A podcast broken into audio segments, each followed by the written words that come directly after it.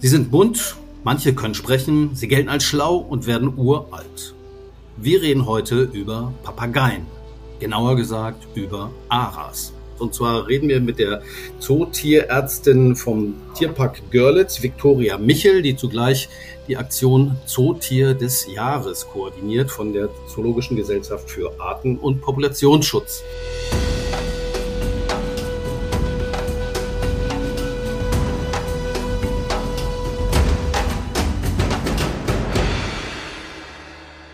Hallo Frau Michel, schön, dass es geklappt hat. Sie haben einen Vogel, zumindest auf einem Foto, was Sie im Internet gefunden haben. Alex, ist es kein Ara, sondern ein Kakadu. Das ist auch ein Papagei, aber kein Ara, oder? Also alle Aras sind Papageien, aber nicht alle Papageien sind Aras. Das ist vollkommen richtig. Hallo Jörn. Hallo. Der Kakadu war das Zootier des Jahres 2017 und da konnten wir auch schon verschiedene Artenschutzprojekte im Ursprungsgebiet fördern. Gut, der Kakadu äh, oder die Kakadus muss man ja sagen, es gibt da, glaube ich, sagen Sie es mir, 20 Arten oder so. Die leben alle irgendwo in Ozeanien, Asien vielleicht noch, auf jeden Fall nicht da, wo die Aras sind. Das ist richtig, da müssen wir nach Südamerika reisen zu den Aras. Also es gibt 19 Arten insgesamt in sechs Gattungen und die roten, die können zu den eigentlichen Aras. Und den Begriff ARA verwenden wir ja gerne umgangssprachlich, aber im wissenschaftlichen Sinn meint er eigentlich die eigentlichen Aras. Okay, wenn ich an Papageien denke, denke ich an Aras. Das sind ja so diese bunten und die sind alle in Lateinamerika und relativ groß. Genau, das sind die größten von den Papageien. In anderen Weltgegenden gibt es auch Papageien, aber sowas wie Graupapageien zum Beispiel oder Kakadus, von denen wir schon hatten, die sind so ähnlich, aber sind quasi die entfernten Verwandten dieser großen bunten Tiere in Lateinamerika. Das ist richtig, genau. Was diese Tiere alle gemeinsam haben, also nicht die Papageien alle, aber alle Aras, sie sind alle bedroht oder einige sogar vom Aussterben bedroht und einige sind auch schon verschwunden. Welches ist denn sozusagen die Art, um die sie sich am meisten Sorgen machen? Also wir haben jetzt die großen Soldaten-Aras ausgewählt, die Rotohr-Aras die Blaulatz-Aras und auch die kleinen Soldaten-Aras in Ecuador. Die Grundfarbe von denen ist grün, die haben auch ein paar blaue und ein paar gelbe Federn dabei. Also gerade wenn sie fliegen, dann sind sie sehr farbenprächtig, aber die Grundfarbe ist grün. Und deswegen werden sie immer so ein bisschen vernachlässigt, sage ich mal. Also es sind nicht die Arten, die Ara-Arten, die im Vordergrund stehen. Also weil sie nicht so auffällig sind wie die anderen. Und ich glaube, das ist auch der Grund, warum sie bei der Projektarbeit bisher immer so ein bisschen zu kurz kamen. Generell muss man sagen, dass von diesen 19 Arten, die sind eigentlich, sind sie alle sozusagen vom Aussterben bedroht oder sind sie alle nur relativ selten? Es sind nicht alle bedroht, aber viele. Und der Re Lebensraumverlust in ihrer Heimat schreitet voran. Also haben alle mit den gleichen Gefährdungen zu kämpfen. Sind die denn relativ flexibel oder sind sozusagen diese 19 Arten, die Sie genannt haben, überschneiden sich deren Gebiet oder haben die sozusagen alle ihre ökologische Nische gefunden und fliegen sich nicht so über den Weg? Das ist unterschiedlich. Manche sind eher Generalisten, auch was die Nahrung angeht. Und andere Arten wie die Hyazinth-Aras, die fressen wirklich hauptsächlich Palmfrüchte und auf die sind sie auch angewiesen, wegen dem Nährstoffbedarf. Also manche Aras suchen sich ja diese Erden raus, wo sie den Mineralstoffe kriegen und die Hyazintharas sind wirklich auf die Palmfrüchte angewiesen in ihrer Region. Und auch an die Nistplätze stellen sie gewisse Anforderungen. Manche sind nur auf gewisse Palmen als Brutbäume angewiesen. Hyazintharas, das muss man vielleicht erklären, sind die größten der Aras. Das sind diese prächtigen blauen mit ein paar gelben Federn im Gesicht. Mit Schwanzfeder werden sie bis zu einem Meter groß und von denen gibt es noch ungefähr 4500 in Freiheit und die leben in Brasilien, vor allem im Pantanal, einem Feuchtgebiet. Einige gibt es im Amazonas und im Cerrado, einer Savannenlandschaft, kommen ebenso noch einige Vögel vor. Gut, der ARA ist jetzt Zootier des Jahres 2023. Was muss passieren, damit es den ARAs wieder besser geht und was haben Sie für Projekte und was tun Sie konkret? Um den bunten Vögeln zu helfen. Wir unterstützen mit der Kampagne drei verschiedene Projekte in Bolivien und Ecuador. Und da geht es darum, die Grundbedürfnisse der ARA sicherzustellen. Und das wäre zum einen der Wohnraum, also sie sind Höhlenbrüter und sind auf bestimmte Nistplätze angewiesen. Dann muss Futter vorhanden sein, also die Futterbäume müssen gewährleistet sein. Man stellt riesige Nistkästen zur Verfügung, ähm, zum einen an Felswänden und zum anderen in Bäumen. Also manche Ara-Arten wie der Rotohr-Ara, der brütet in, in Felswänden, aber es gibt auch eine Population, die brütet in den Paso-Yapa-Palmen. Und das ist eine Palmenart, die ebenfalls bedroht ist. Und da geht es darum, dass man diese Palmen wieder aufforstet zum einen und zum anderen, dass man einfach künstliche Nisthilfen zur Verfügung stellt, weil man muss sich vorstellen, dort gibt es 1200 Rotohraras noch, aber es brüten nur 159 Brutpaare. Was machen die anderen? Die haben keine Lust, oder? Naja, die haben keinen Wohnraum. Und wenn sie keine Wohnung haben, dann haben sie auch kein Nest und dann gibt es auch keine Kinder. So ist es. Also akute Wohnungsnot. Und in Ecuador zum Beispiel, da geht es auch darum, Land zu kaufen um das vor den Waldstraßen, also von, vor den Straßen, wo dann die Abholzung stattfindet, zu retten. Also dass man quasi Land an strategisch wichtigen Orten erwirbt und das unter Schutz stellt. Und dass man vor allem auch mit den Leuten vor Ort zusammenarbeitet.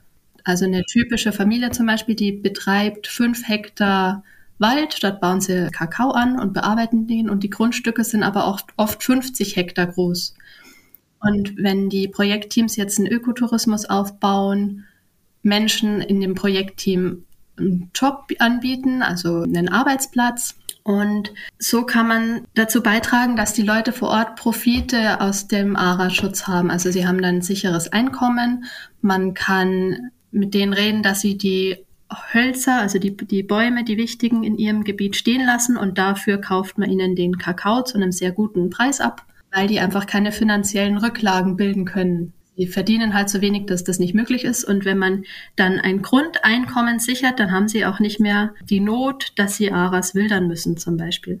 Und profitieren natürlich auch von den Schutzgebieten, indem sie dann sauberes Wasser für ihre Gemeinde zum Beispiel kriegen. Gut, bei Aras weiß ich nicht, aber bei anderen Papageien ist es ja so, dass sie teilweise eben auch nicht so selten sind sondern teilweise auch Schädlinge sind. Ist das tatsächlich öfter der Fall? Also ich habe gelesen von einem Sittich in den USA, der ausgestorben ist. Da gab es offenbar Millionen von, so ähnlich wie diese Wandertaube. Ähm, aber die wurden irgendwann aus, ausgerottet aktiv äh, von den Menschen. Ist das bei Aras auch so, dass sie ähm, Konkurrenten für Bauern zum Beispiel sein können? Oder leben die in so abgelegenen Gegenden, dass da eigentlich diese Mensch-Tier-Konflikt nicht so auftritt? Na doch, es kommt zu vielen Mensch-Tier-Konflikten, weil die Menschen einfach immer mehr Raum von den Aras einnehmen. Also die landwirtschaftlichen Gebiete breiten sich aus. Und durch diese Ausbreitung der Landwirtschaft fallen die Futterbäume der Aras weg. Und die Aras suchen sich demnach Alternativen und greifen dann eben auch auf Feldfrüchte zurück. Und wenn sie das machen, dann werden sie als Ernteschädlinge gejagt. Das gibt es also durchaus auch bei den Aras. Das gibt es oft, also je nach Region, wo die Aras leben und was die Aras als Nahrungsalternativen dann fressen. Aber Mais zum Beispiel, da gehen sie schon gerne dran. Stichwort Schädlinge. Auch in Deutschland gibt es freilebende Papageien. Allerdings keine Aras, sondern Sittiche. Im Rhein-Main-Gebiet leben inzwischen mehrere tausend Halsbandsittiche, Gelbkopf-Amazonen und Alexandersittiche. Die sind irgendwann mal ausgebüxt und haben sich fleißig vermehrt. Allerdings freuen sich nicht alle über die exotischen Neubürger. Insbesondere die Straßenreinigung muss wegen ihrer Hinterlassenschaften gelegentlich Sonderschichten fahren. Aber ein anderes Thema. Manche Vögel wie der Alexandersittich kommen von allein, andere versucht man aktiv wieder anzusiedeln. Haben Sie auch wieder Ansiedlungsprojekte von Aras? Es wurde zum Teil schon gemacht, eben Guagilensis, dieser Unterart von den großen Soldatenaras in Ecuador. Dort waren nur noch sechs Tiere übrig und dort hat man 19 Aras mittlerweile aus Erhaltungszuchtstationen wieder angesiedelt. Und jetzt werden Schutzmaßnahmen noch weiter umgesetzt, einfach um den Bestand zu stabilisieren und wieder zu erhöhen. Und die ersten Nachzuchten, die brüten auch schon selbst jetzt draußen. Das heißt, die fliegen dann aus diesen Volieren raus, suchen sich irgendwo ein anderes Netz und sind dann sozusagen wie Kinder, die ihr Elternhaus verlassen und dann sich ihren eigenen Weg suchen. Genau, und sich der Gruppe von den sechs Verbliebenen angeschlossen haben. Wobei man eben dazu sagen muss, dass Aras eben auch in großen Gruppen leben oder in größeren Gruppen. Wir machen alle, oder? Genau, in großen Schwärmen, ja. Ist es eigentlich so, dass sie so treu sind oder ist es eigentlich nur ein Gerücht? Bei Pinguinen sagt man das ja auch, aber wenn man genau hinguckt, stimmt es oft nicht. Ist es bei Aras anders? Sie sind sehr treue Vögel und wollen auch den richtigen Partner fürs Leben finden. Und deswegen baut man auch in den Zoos große Hochzeitsvolieren oder Dating Center quasi, wo die wirklich ihre Partner selber wählen können. In Wuppertal für Hyazinth-Aras in Aralandia und da kommen die ganzen Aras aus europäischen Erhaltungszuchtprogrammen zusammen können dort ihren Partner fürs Leben finden. Und wenn das geklärt ist, das wird überwacht, computergesteuert, die haben so ähm, Halsbänder dran, wo man genau ablesen kann, welcher Ara mit welchem anderen wie viel Zeit verbringt. Und wenn dann die Paare feststehen, dann werden die in andere Zoos zur Weiterzucht abgegeben.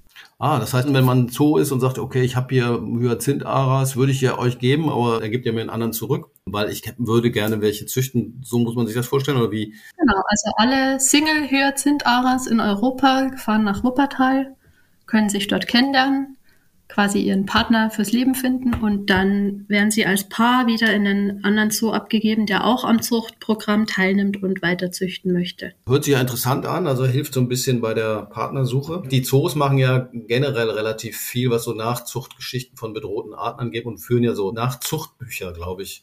Kann man das denn verhindern, wenn da jetzt, keine Ahnung, 20 Hyazinth-Aras zusammen sind, da findet man ja nicht mehr durch, oder? Also die werden ja erst mit paar Jahren geschlechtsreif. Und man gibt die dann als Zuchtpaar ab und dort züchten sie dann weiter. Okay, nun sind Aras ja auch beliebte Haustiere. Sie haben äh, angesprochen die Vernichtung des Lebensraums, also durch Abholzung, Trockenlegung, was auch immer, Besiedelung, Landwirtschaft, bedroht die Tiere, das kann man sich vorstellen. In den ja, 80er, 90er Jahren war ja immer so ein Thema auch Schmuggel, Tierschmuggel. Ist das noch ein Thema? Da hat man kennt diese Bilder, wo Papageien in kleine Papprollen oder Gläser gestopft worden sind, um die dann nach Europa oder Amerika zu schmuggeln. Ist das noch ein Thema oder hat man das inzwischen in den Griff bekommen?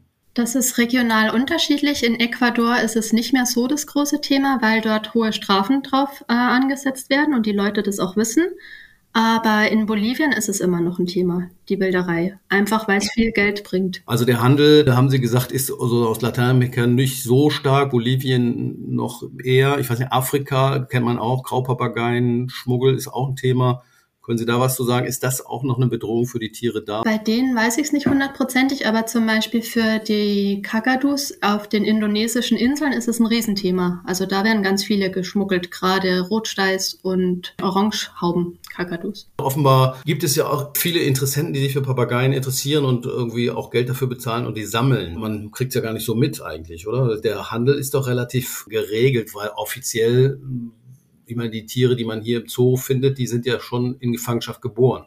Genau, die sind in menschlicher Obhut geboren und alles, was hier Wilderei betrifft, das ist ja illegal. Also es ist in den Ländern verboten, aber es wird halt nicht so gut kontrolliert und es werden auch immer wieder gewilderte Aras in andere Länder transportiert. Also die werden ja oft schon als Jungtiere quasi aus dem Nest geholt, dann von den Wildernerinnen aufgezogen und dann erst geschmuggelt. Und der zweite Punkt, warum sie gewildert werden, sind ihre Federn. Also es gibt immer noch, gerade von den indigenen Völkern, die dürfen die Aras ja zum Teil noch wirklich fangen und schießen. Und die haben so rituelle ja, Gebräuche, wo sie eben die Federn von den Aras einsetzen. Das war bei den Blaulatz-Aras in ähm, Bolivien ein großes Thema. Und dort hat man zum Beispiel dem entgegengewirkt, indem man künstliche Federn produziert hat und das so richtig als Modenische für die Menschen dort etabliert hat. Das hat funktioniert. Das hat sehr gut funktioniert.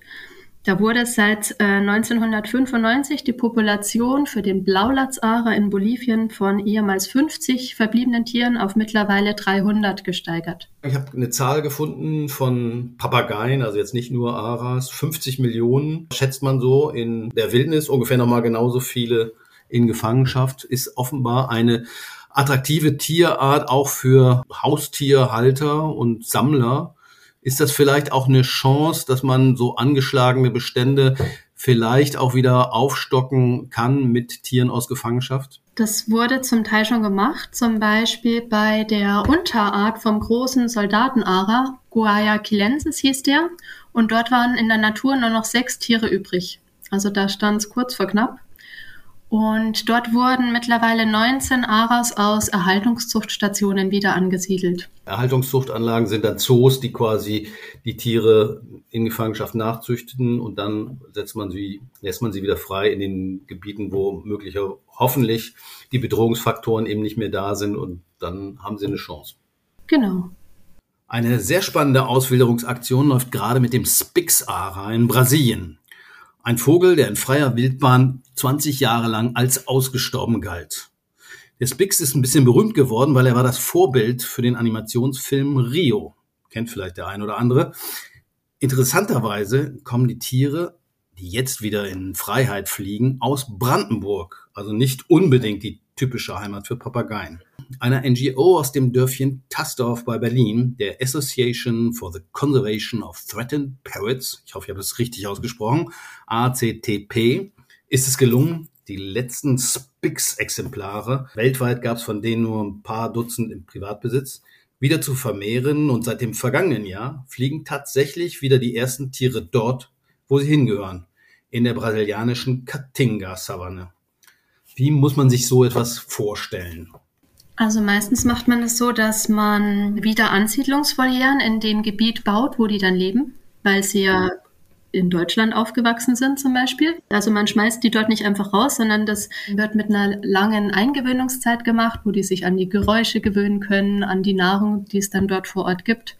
Also dass man wirklich die Früchte aus der Region erst füttert und manchmal auch so, dass dann erst die Nachzuchten von den Tieren, die dort hingebracht wurden, erst wieder angesiedelt werden. Okay, das heißt, man hat sie sozusagen in der Region und dann sind sie so halb frei oder wie muss man sich vorstellen, kommen dann noch vielleicht wieder zurück zum Füttern, wenn sie Hunger haben oder weil sie dran gewöhnt sind? Genau, zunächst mal in einer sicheren Voliere, dass auch keine Feinde eindringen können. Da müssen sie sich ja auch erst adaptieren.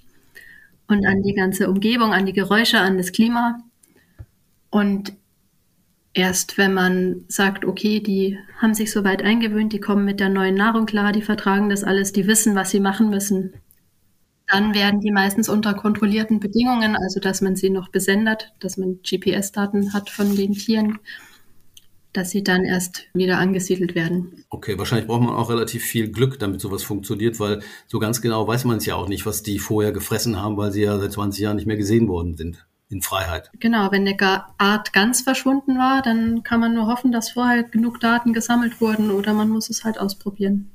Okay, Trial and Error. Was ich gelesen habe dort in Brasilien, also der Spix-Ara lebt auch nicht im Amazonas, sondern in so einer Halbwüste Savanne. Dort gab es noch andere Aras, Rotrücken-Aras, und die haben sie quasi als Coaches eingesetzt. Die leben wohl ein bisschen ähnlich und in diesen Volieren, die so halb offen wohl sind, haben sie diese Tiere eingesetzt quasi als Lehrer für die frei zulassenden Spix-Aras. Finde ich ein interessanter Ansatz. Wie ist denn das? Gibt es eigentlich zwischen, wenn die sowieso sich dann an die Rotrücken-Aras gewöhnen, dann sind das eigentlich dann blaue Rotrücken-Aras hinterher, weil sie sich genauso benehmen? Das ist eine gute Frage. Also ich, ich weiß, dass Aras generell hybridisieren können. Das heißt, die können sich paaren unter den verschiedenen Arten, die es gibt. Genau, und dann kommen irgendwelche komischen, bunten Farbschläge raus, die es normalerweise nicht gibt. Aber ich denke, also das kommt bei so Zwangsverpaarungen vor, wenn die als Haustiere gehalten werden und das eine ist ein Gelbbrustara und das andere ist ein Grünflügelara.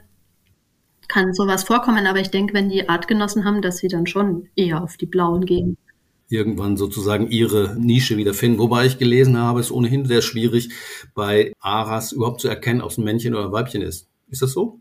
Für uns Menschen ja, weil die vom Aussehen her gleich aussehen. Man kann das anhand von DNA-Untersuchungen, zum Beispiel mit einer Federprobe, bestimmen, ob es Männchen oder Weibchen sind.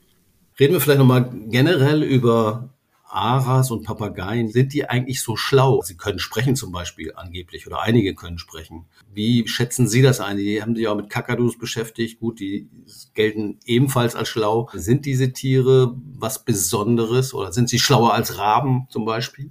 Ob sie schlauer als Raben sind, ist, glaube ich, schwer zu bewerten, weil ja jede Tierart seine eigene Intelligenz hat und das durch verschiedene Sachen oder andere äh, Verhaltensweisen zeigt. Und es auch schwierig ist, Tests zu finden, die jetzt alle gleich machen. Aber ich denke schon, dass Aras sehr intelligente Tiere sind und sie sind zum Beispiel auch als Erwachsene noch verspielt, was ja auch ein Zeichen für Intelligenz ist, wenn man an Delfine denkt. Die spielen ja auch noch im Erwachsenenalter. Und das machen Aras auch zum Beispiel, indem sie an Palmblättern schaukeln, Kopf überhängen und zusammen spielen. Aber ist das, was wir als Spielen interpretieren? Oder würden Sie sagen, nee, das ist tatsächlich, das machen die so aus Spaß, so ähnlich wie Delfine, die, keine Ahnung, Wellen reiten? Also es wird zumindest gesagt, dass sie das aus Spaß machen, ja. Als Spielverhalten wirklich zeigen. Nicht um an Nahrung zu gelangen oder so. Werden Papageien und Aras im Besonderen sehr alt. Okay, sie werden sehr viel älter im Zoo oder in Gefangenschaft als in freier Wildbahn, oder? Ist in der Regel so, ja. Ist das Leben so gefährlich für einen Papagei oder eine Ara in der Wildnis? Ist natürlich gefährlich, vor allem für die Jungen. Also schon für die Eier und für die Jungvögel, die dann noch unflugfähig im Nest sitzen. Das heißt, es sind dann Raubvögel, die auch Aras holen. Entweder Raubvögel oder Affen, Nasenbären, Tukane, also alles, was ans Nest gelangt und die Eier quasi klauen kann. Vielleicht noch zum Alter. Das Problem bei Tieren, die so alt werden, ist auch die niedrige Fortpflanzungsrate. Also einfach, dass sie sehr spät geschlechtsreif werden, erst mit fünf bis sieben Jahren. Dann nur wenig Eier legen, bei Aras um die zwei durchschnittlich. Und das auch oft nur jedes zweite Jahr. Also es ist extrem schwierig, Verluste in der Population auszugleichen, einfach weil sie so langsam reproduzieren und sich nicht schnell auf neue Umweltbedingungen dadurch einstellen können. Wahrscheinlich ist auch die Sterblichkeit der Jungtiere wie bei vielen Tieren besonders hoch. Wenn sie erstmal ein bestimmtes Alter erreicht haben und eine bestimmte Größe, dann werden sie auch nicht mehr so schnell Opfer von anderen Tieren, die sie auffressen wollen. Ja, oft kommt es auch auf die Nahrungsverfügbarkeit an, ob die Altvögel überhaupt in der Lage sind, zwei Küken aufzuziehen. Oft kommt halt nur eins durch, weil einfach nicht genug Futter rangeschafft werden kann. Wäre das nicht eine Methode, dass man ihnen einfach noch ein paar Eier unterjubelt? Also ich weiß, in Russland wird es gemacht mit Falken. Also das scheint wohl ganz erfolgreich zu sein, dass man sagt, okay, wir äh, die legen nur zwei Eier, legt man noch zwei dazu und sorgt dafür, dass sie genug Nahrung finden. Und so vermehren wir sozusagen kuckucksartig eine Art, die sehr selten geworden ist. Oder klappt das bei Papageien nicht, weil die schon eins kaum durchkriegen? Nee, das würde bei Papageien wirklich nicht klappen, weil die wenn Sie jetzt zwei äh, Küken haben und die weit auseinander sind, dann würden Sie nur das Größere aufziehen und in das andere nicht mehr investieren. Also müsste man eher das schwächere Küken rausnehmen und aufziehen und dann später wieder entlassen quasi. Das ist ja nicht sehr nett, aber. Dann kommt zumindest eins durch. So ist die Natur. Vielen Dank, Frau Michel. Sehr interessant und viel Erfolg für die Arbeit zur Rettung der Aras und der anderen Papageien. Ja, danke, gerne. Hat Spaß gemacht. So viel zum Thema Aras. Eine Geschichte habe ich zum Schluss noch. Wir haben vorhin erwähnt, dass Papageien ziemlich alt werden können. Ein besonders betagtes Exemplar lebte bis vor kurzem in einem Gartencenter in London. Der ziemliche gerupfte Gelbbrust-Ara gehörte angeblich mal dem britischen Premier Winston Churchill, der ihm wohl das Fluchen beigebracht haben sollte. Der Vogel überlebte seinen Besitzer und beschimpfte noch vor wenigen Jahren die Kunden mit Nazis. Gute Geschichte, aber leider wohl eine Zeitungsente. Papageien können zwar in Gefangenschaft bis zu 90 Jahre alt werden, aber ganz so lange halten auch antifaschistische Aras nicht durch. Das war's in dieser Woche. Mein Name ist Jörn Ehlers. Ich bedanke mich fürs Zuhören und schaut gerne wieder rein beim Überleben Podcast des WWF.